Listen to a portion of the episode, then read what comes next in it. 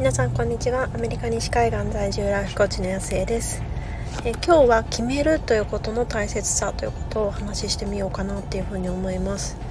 で、えっと、私自身のまあ経験からもそうなんですけれども、まあ、コーチングセッションとかでいろいろお話をしていてなんかこうモヤモヤしてるというか、まあ、モヤモヤしてるってよく言われますよね。なんだかなんか停滞感を感じているというかこのままで私いいのかなっていうふうに感じていたりとか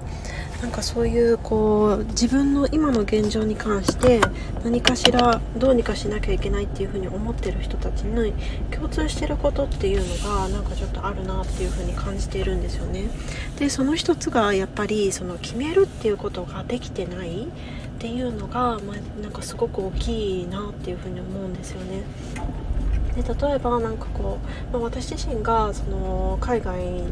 の駐在に帯同してるっていうのもあるんですけれども、まあ、そういうその同じように帯同してらっしゃる方で結局なんかこういろいろやろうとしてもなんか夫の会社がとかこう何年いるかわからないからとか子供たちのそのまあ、結局その比重的にやっぱりその家族のサポートっていう名目できているっていう風にカテゴライズされてしまっているのでその家族のサポートがとか家のことがとか子供のことがとかなんかそういうことでなんかこう結局こう自分が決めたいっていう風に思っていても自分で決められないっていう状態になっているから。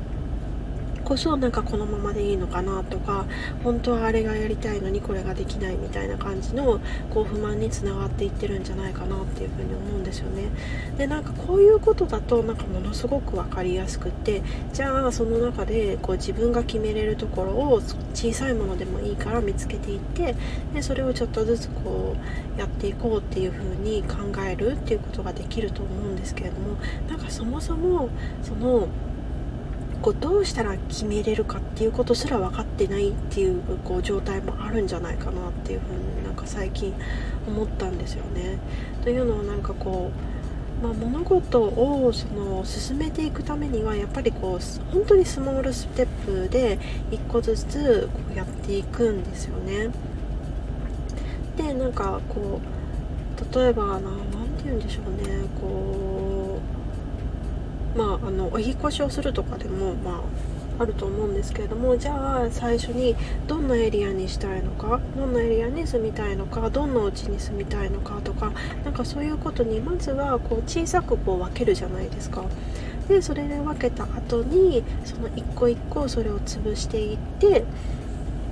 それで、えーとまあ、実際に決めるっていう風にこ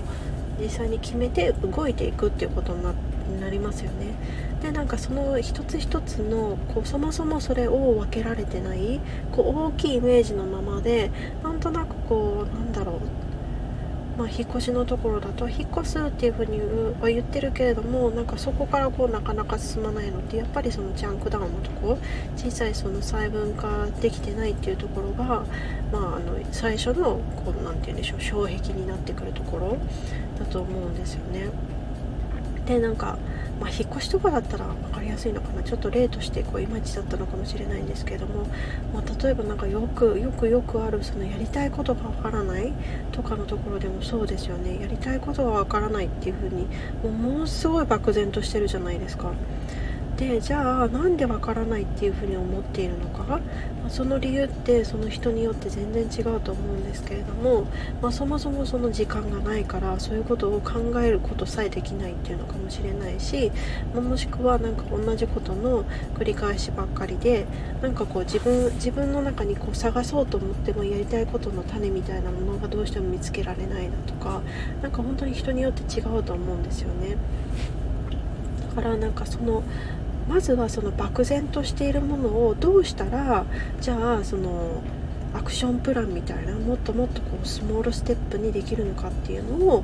考えないとまずはその決めることさえできないと思うんですよね。やりたいことができないじゃあ何を決めようっていう感じになってしまうと思うのでその部分は一つ大事じゃないかなっていうふうに感じているところです。あともう一つはなんかどうやったら決められるのかがわからないっていうパターンもあるんじゃないかなっていうふうに思います。なんかまあ分かりやすく言うと何だろうこういろいろこう仕事をしていかなきゃいけないのにでも結局誰に決定権があるかもわからないしどういうプロセスを経て決めたらいいかもわからないからもうとりあえずその案とかも作っているしもういっぱいいっぱい考えたりいっぱい調べているのに結局その最後のじゃあじゃあこれでやろうっていうその最後の最後のその何て言うんですかバンってこうあの裁判官でいうバンっていうあの叩くみたいなあのあれがないんですよね。ない状態でそれをどうしたらできるのかっていうのが分かってない。っていうところがあるんじゃないかなっていうふうに思います。でなんかこれこれ日常生活の例で言うのがすごく難しいんですけれどもなんだろうなその人が関わってたりとかその制度的なものが関わってるっていう時がなんかこれなんじゃないかなっていうふうに思うんですよね。まあ1人だったらもちろん自分のことは自分で決めて、まあ、ちょっとあの周りにねなんか協力してもらうことがあるかもしれないけれどもでも自分で決めたからその道をちゃんと自分で進もうみたいな感じでできると思うんですけれども例えば何か制度的なところでじゃあ、えっと、税制どうなんだっけ？とかえじゃあこういう時はどういう風にこう申請したらいいんだっけ？とかなんかそういうところになると途端になんかつまずいてしまうところがあるのもやっぱりこの決め方がわからない。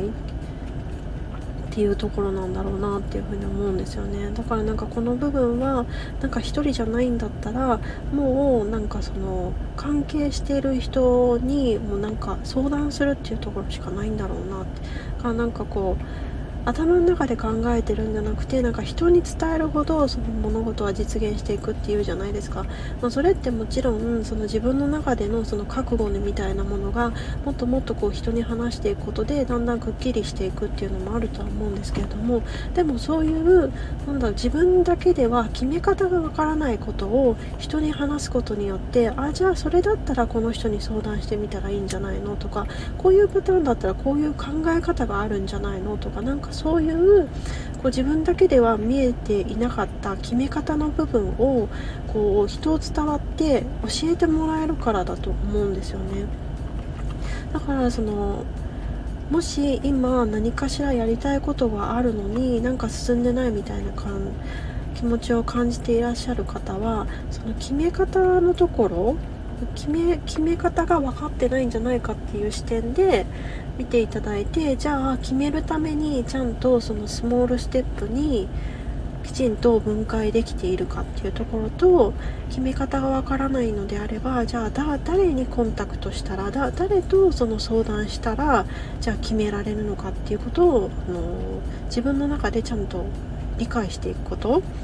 その2つをちょっと整理されてみるのがおすすめかなっていうふうに思います。ということで週末なんですけれどもちょっと硬い話になりましたが